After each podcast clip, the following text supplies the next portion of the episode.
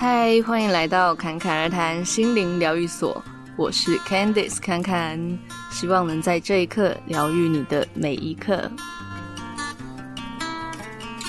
这一集又到了我们心灵旅客分享的时刻了。那这一次邀请来宾呢，其实之前大家都有听过他的声音，因 为他在我们这个节目也是一个 元老级的存在，因为他在呃我们去年第一季的第十五集，他也是来宾。那个时候就是跟他聊到说，爱自己的旅途那些谷底是一定要的。那有兴趣当然大家可以回去听。那这一次呢，因为已经过了一年嘛，他可能有一些新的体验，新的一些想法。那关于这些谷底，他可能又有一些不同的看法哦，所以这一次我们会跟他聊一些，呃，在他接触身心灵的这个过程中，还有没有发生过什么其他特别的事情，或是自己在心境上有什么样的转折跟收获？那我们就来欢迎小鹿。Hello，各位好，我是元老级的吗？对啊，因为我今去年七月才开啊。哎、欸，你在第、欸、第三个月我就对啊，第三四个月我就刚好邀请你嘛。那我们真的很有缘分哎，没想到我就是，对啊，而且一年后我还可以再上来。对啊，是不是没想到？我嗯，真的没想到，真的没想到。耶、yeah，对啊，而且过了一年，应该有很多新的不一样的体会嘛。还蛮多的，这转变挺大的。嗯嗯嗯，对，我也感觉出来。不过你当初是什么时候开始去探索这些身心灵的东西？然后你当时就是接触的那个出发点是什么？就为什么会一接触啊？这样探索身心灵啊，最早最早最早开始是大概是在我国中的时候，国二嘛，嗯十四，蛮早。哎，真的挺早的，十四岁的时候，嗯，那个时候是最重要的点，是因为那个时候曾经国中的时候被同学有霸凌的经验，然后之后，嗯嗯对啊，然后之后对于我那个时候还很冲击很大，因为那是一个。一起肢体霸凌事件，哎，突然这气氛有点凝重哦。嗯、然后就 就青少年的时候，好像很容易遇到这种事情。哦、对，国中校园啊，对，国中校园。对。然后，但是因为那个状况让我没办法去上学。哦。然后因为、就是，你说很害怕上学这样。对，然后身心也失衡，然后也有去身心科看医生这样子，嗯、然后就长期处在家里，长期处在家里，我就是。嗯用电脑的时间变很多，就是不断的，嗯、那不是蛮开心的吗？现在想一想，就是还蛮开心的。但是你用电脑不是拿来打游戏就对了。哎，是也有啦，就是有很多尝试。可是那时候看到一本书叫《吸引力法则》，应该大家都听过吧？嗯、就是一本超级超级经典的一本，也是元老级的书。对对对。毕竟是我十四岁的那个时候，然后之后当时就真的是出于好奇，嗯、因为我想说，啊，这个是什么东西？为什么它上面写说心想事成，嗯、也太神奇了？为什么想一想就可以心想事成呢？就是小朋友我的、小朋友的我来说，我觉得真的是很像魔法，而且我当时还狂热到有去买他的 DVD，是 DVD 吗？就是他就、嗯、就是一个影片这样子，嗯，嗯，嗯，然后。他在影片的时候，把那个吸引力法则的形象、宇宙的形象，嗯、把它就是把它塑造成一个神灯精灵，就是你的愿望我听见了，这样、嗯、你的订单我收到了。然后对于小时候的我觉得，嗯、哇，超级酷的这样。嗯、然后后来我就一头栽下去了。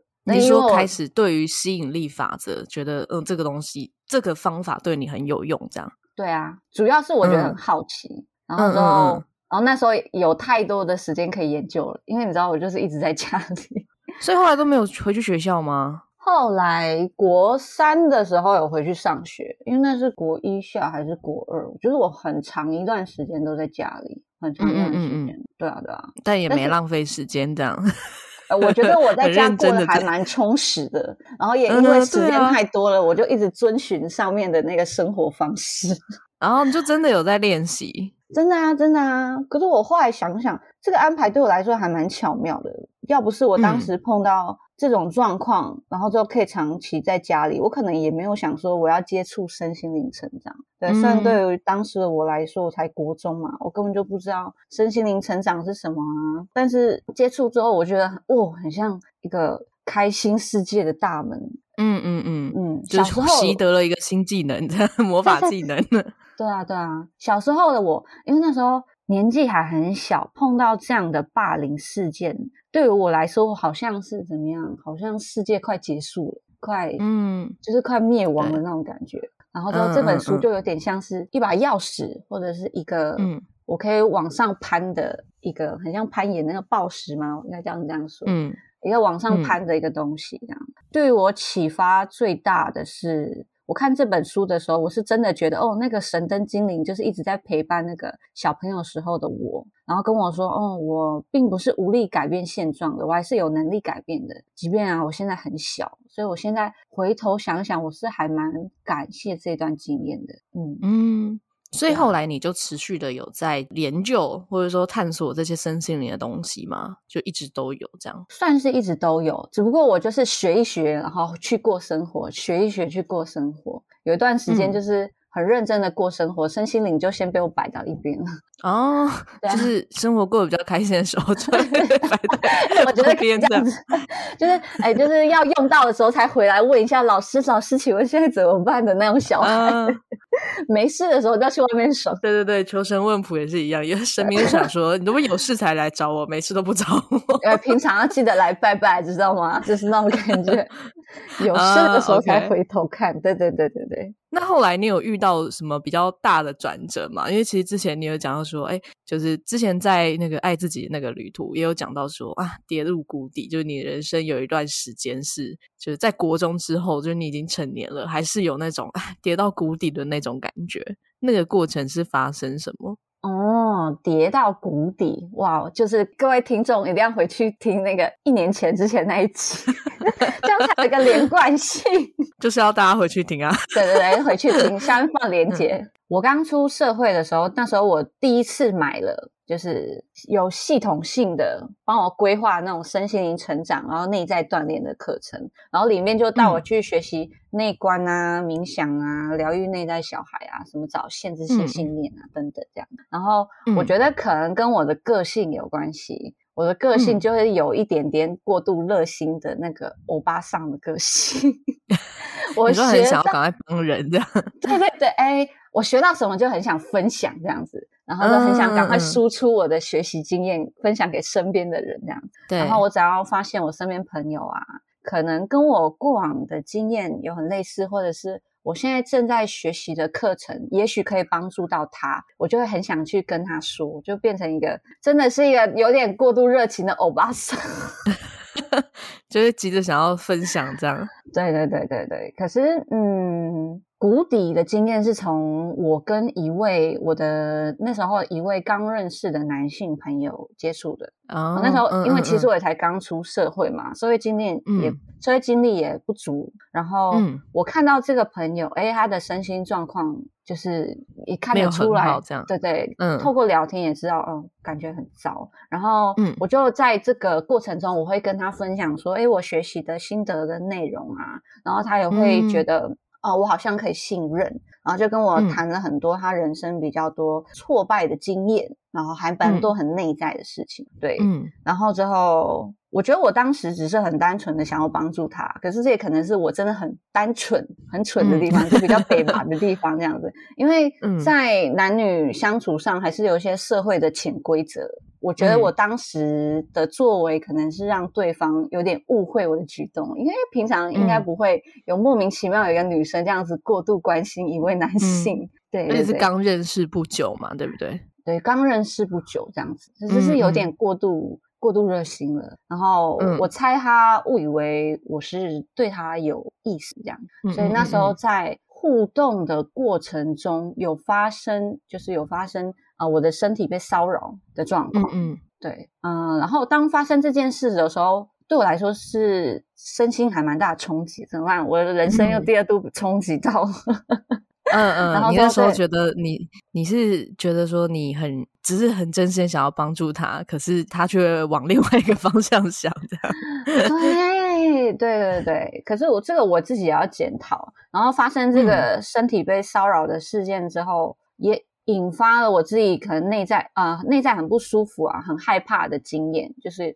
开始有一些替代性的，呃，应该说创伤经验浮现。因为我昨天刚好读到那个读到一位心理咨商师，他提到那个。关于助人工作者，很容易在跟个案互动的过程中会出现替代性的创伤经验。就例如说，可能呃，教师辅导小朋友好了，然后他在辅导小朋友的过程中，因为那个可能小朋友的家庭背景跟他的小时候经验很相似，然后引发了，嗯、反而引发他内在很深层的东西。那反而是这位助人工作者要回头去做疗愈的。或者是在跟个案接触的时候，要有一个要有一个界限的区隔，避免在互动的过程中自己会受太多伤。然后我现在回头看，嗯嗯嗯我会觉得，哦，这一定又是上天给我另外一个学习的机会，不然我可能没办法成为一个很好的就是助人工作者。因为我后来有将近两年的时间，我回头再去疗愈我另外有关于身体界限啊、爱呀、啊、这段。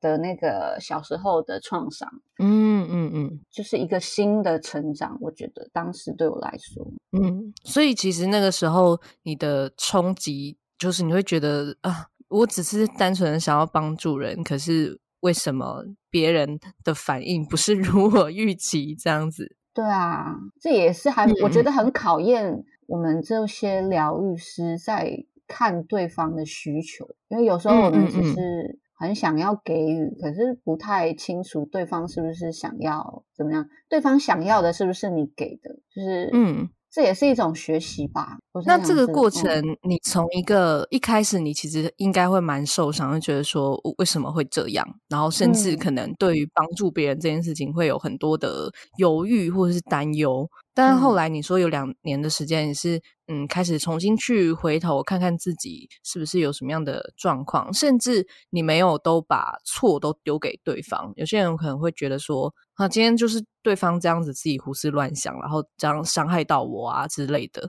就是这个过程你是怎么样去转变的？嗯，我必须说，我一开始也有陷入就是指责对方的这个这个环节，嗯、因为毕竟我也是人啊，嗯、对啊，对，嗯，所以我一开始也会那种，哦，怎么会这样？怎么会发生这种事情？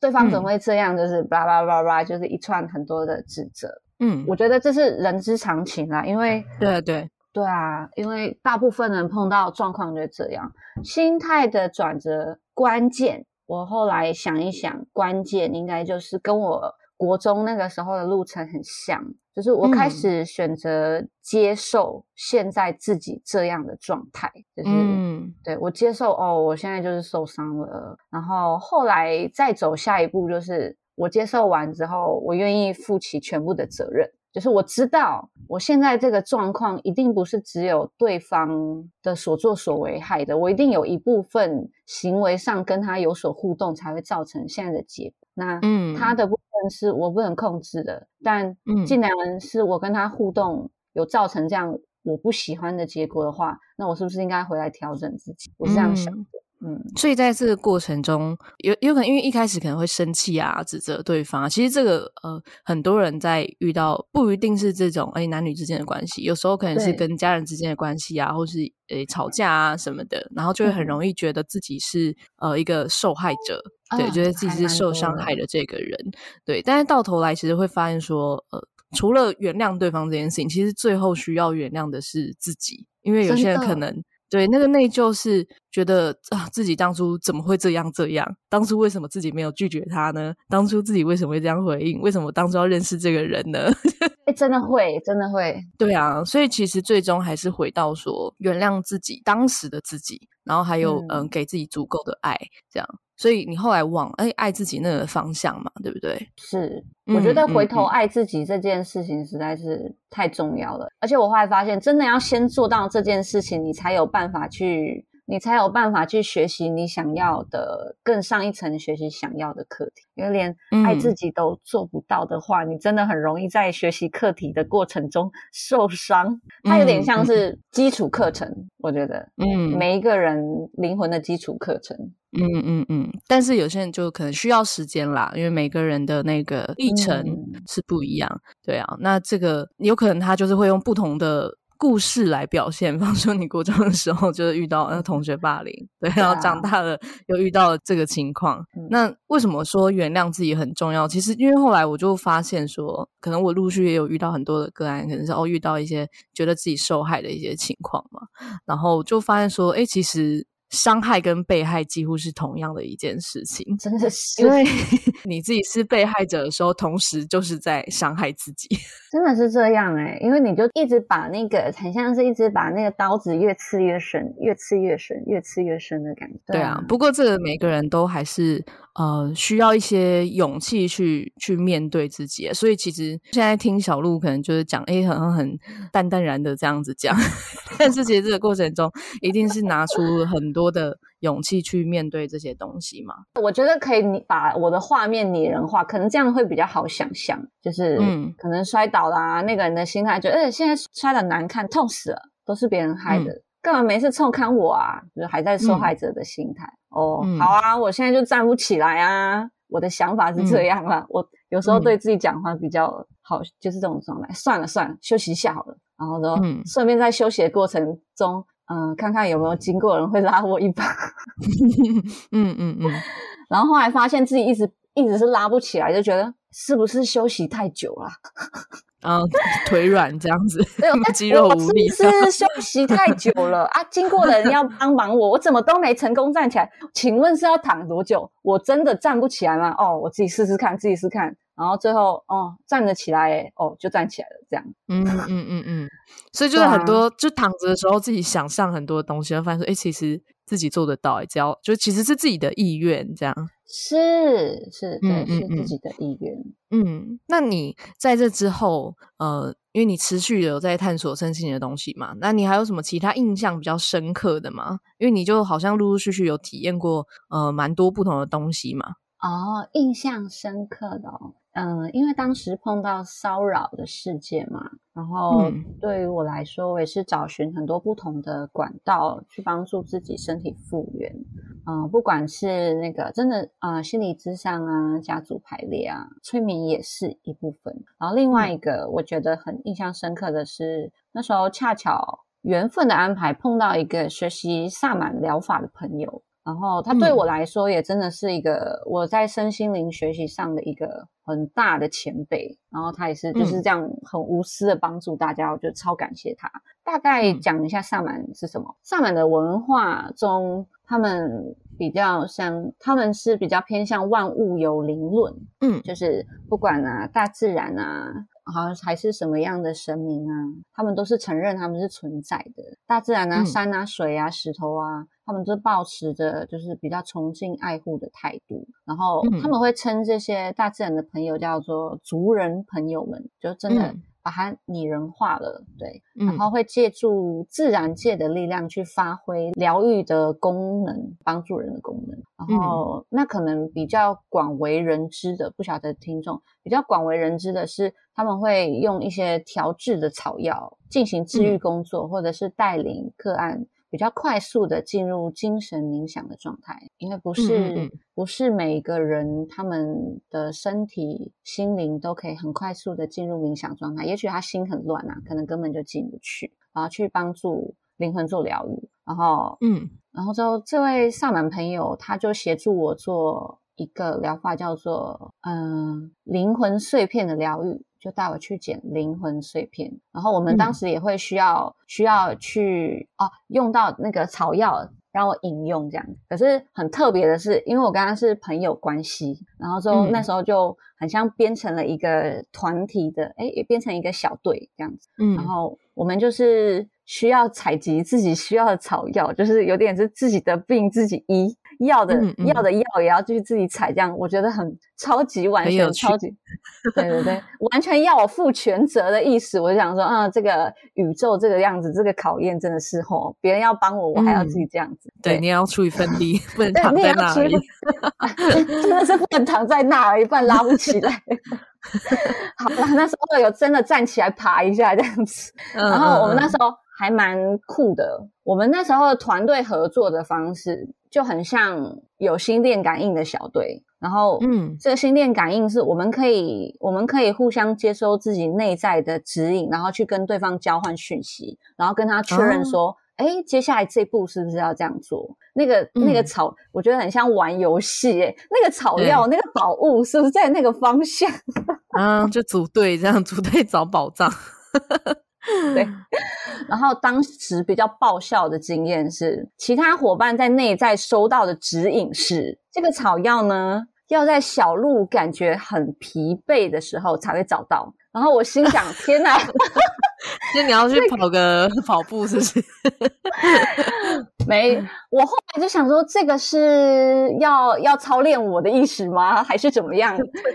你还不够累吗？对，我还不够累吗？然后我就莫名其妙的在河畔骑了很多趟脚踏车，一边骑一边看，然后之后一边看，哎、嗯，那个草药在哪边？然后你知道。我原本我的职我原本的职业是舞者嘛，我是有氧教练，嗯、我本来体力就比较好，然后结果对啊，你可能要连跳三个小时，哎，肯定还不够。对，然后我就想说，这应该是要让其他伙伴陪我一起运动吧，因为我骑那么久，我都还没感觉累，可是他们已经累爆了，因为他们要跟我一起骑。哇，这个草药真的是很厉害哦。对，然后后来，嗯，我们当下没找到，我想说，哈，嗯、会不会是失灵了？这个讯息是错误的。来说巧，嗯嗯嗯真的是很巧，我们是回来之后，大家就吃饱休息完之后，嗯、我睡着了，嗯，我睡着完醒来，然后离开，大家就想说，嗯，算了啦，今天没找到就算了啦，反正可能就今天找不到。后来的、嗯、那个呃群组中就传讯息说，小鹿找到了。我说，哈，嗯、在哪里？他说。就在你睡着的旁边的那个盆栽里，在盆栽里面，很荒谬。我想说，哦，对啦，对啦，这样也是真的是我很疲累，嗯、睡着也是一种。对啊，就是睡着就是最累的时候才睡着。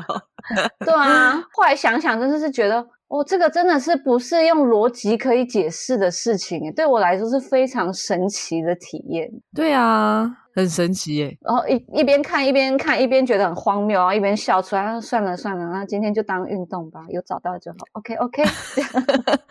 你那天没运动，可能就找不到嘞。真的是莫名其妙被抄，莫名其妙。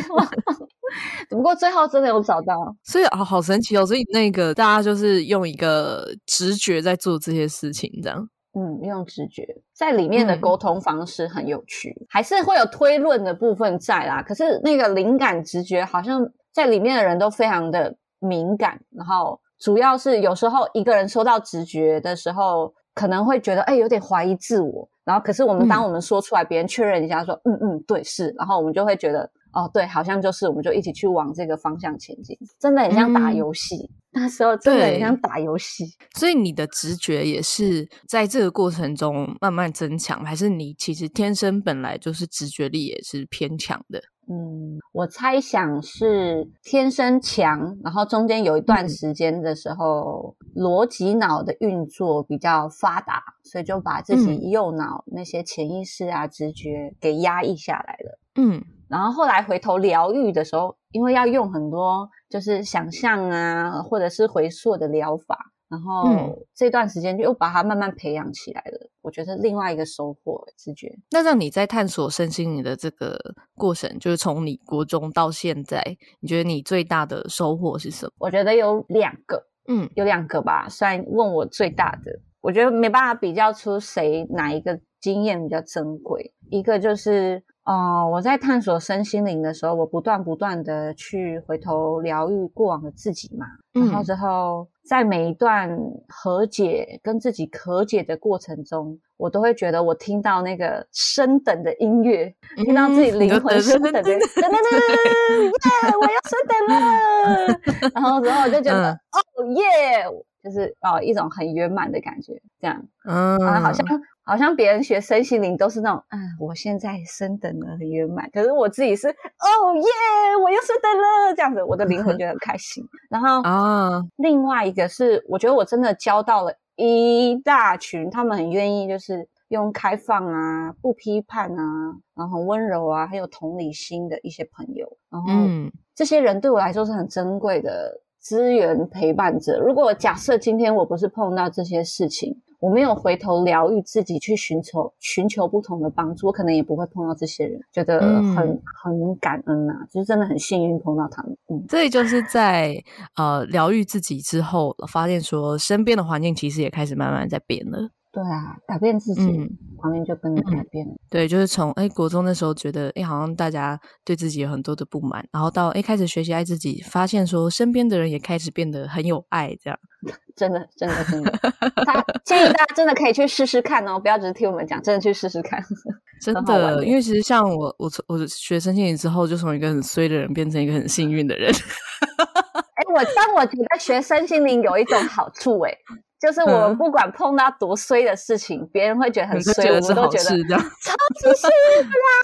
然后之后就去，就每一件事情都变幸运的事。嗯、对，有可能遇到的事情是差不多的啦，我们就会用不一样的角度去看待这样。对啊，OK，很有趣。那我们当然也很感谢今天小鹿跟我们的分享啦。其实，在这些心灵旅途之后，嗯、呃，你现在也慢慢走上疗愈师的这个路途嘛，对不对？对的，嗯，因为你说你原本是呃有氧舞蹈老师，然后诶自己探索了身心灵之后，自己的性质，然后又很喜欢帮助别人，所以就慢慢踏上这个疗愈师的路嘛。对，所以下一集呢，我们一样会邀请小鹿来分享关于他身为疗愈师的这个过程，有没有遇到什么样的案例啊？还有这个过程中，嗯、呃，也是还是要遇到一些挫折或收获的啦。毕竟像小鹿这种这么爱打怪的，就是会遇到一些挫折。其实。